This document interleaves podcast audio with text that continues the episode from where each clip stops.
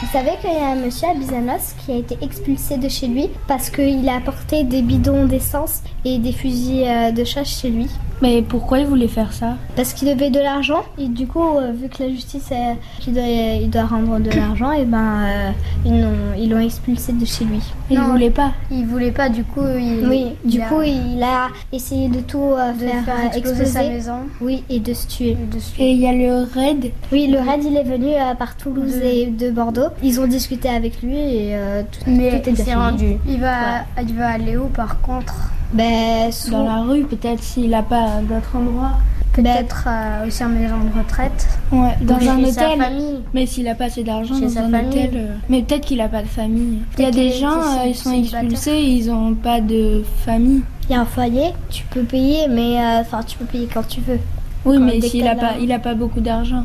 Le pauvre. Mais s'il fait exploser sa maison, il se tue. Oui.